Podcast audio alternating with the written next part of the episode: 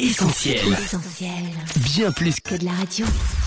Fidèle au poste sur Essentiel Radio, on accueille en studio le pasteur Thierry Chambéron, directeur de la publication du magazine Pentecôte. Bonjour Thierry. Bonjour Christine. Nous devons apprendre à vivre ensemble comme des frères, sinon nous allons mourir tous ensemble comme des idiots. Toujours d'actualité, cette réflexion de Martin Luther King vous a inspiré Thierry Chambéron, un édito au titre engagé Refusons les clivages, cultivons l'unité. L'édito Pentecôte, Thierry Chambéron. Et pour commencer, revenons sur l'origine de ce mot clivage. Il viendrait du néerlandais cleaven, qui pourrait se traduire par le fait de fendre quelque chose. Outre son utilisation dans le langage usuel, il est aussi employé en bijouterie et désigne une technique qui consiste à fendre un diamant, à faire une brèche, une faille dans la matière précieuse. Cette expression évoque donc une partition, une séparation, une division. On parle de clivage politique, culturel ou encore social. Ce phénomène se retrouve d'une manière plus ou moins prononcée dans certaines sociétés lorsque différentes classes de la population sont catégorisées, ghettoisées, sectorisées. Il en résulte de multiples tensions et autres antagonismes pouvant générer de nombreux conflits.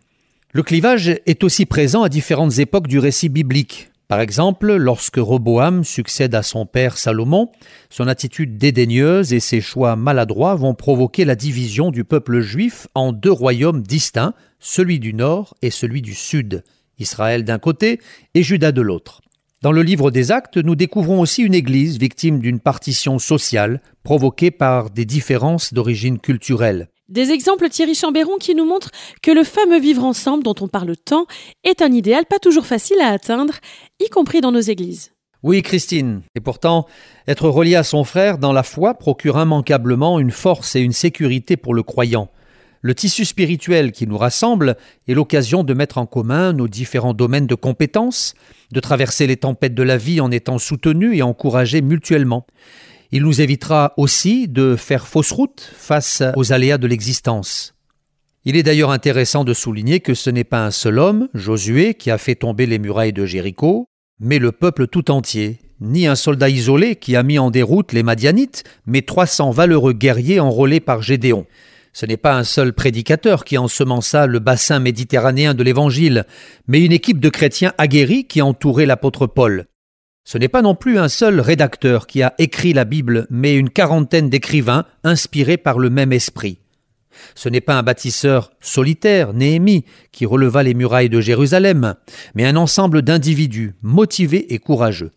Dans chacun de ces exemples, des hommes et des femmes ont fait l'effort de travailler à l'unité avant de se lancer dans leur projet.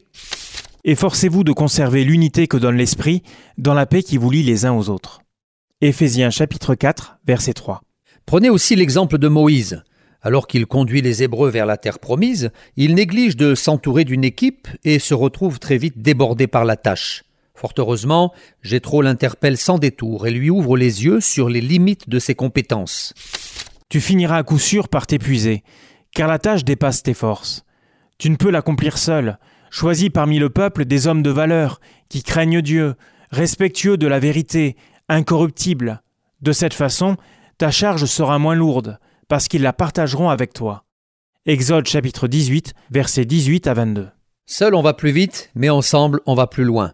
Ce vieil adage semble s'être inspiré de la sagesse biblique. Celle-ci nous enseigne que nous devons tout mettre en œuvre pour renforcer notre communion fraternelle et contrecarrer les projets de l'ennemi, le diviseur par excellence. Vous l'aurez compris, refusons les clivages, cultivons l'unité. La force de l'unité. Un grand merci Thierry Chambéron pour cet édito et à très bientôt sur Essentiel Radio. À bientôt. Et on n'a pas fini de parler d'unité puisque c'est précisément le thème à la une du nouveau Pentecôte, la force d'être ensemble. C'est un dossier spécial signé Mathieu Thoman, David Claric ainsi qu'André Pinguet. Ils nous partagent quelques clés pour cultiver l'unité.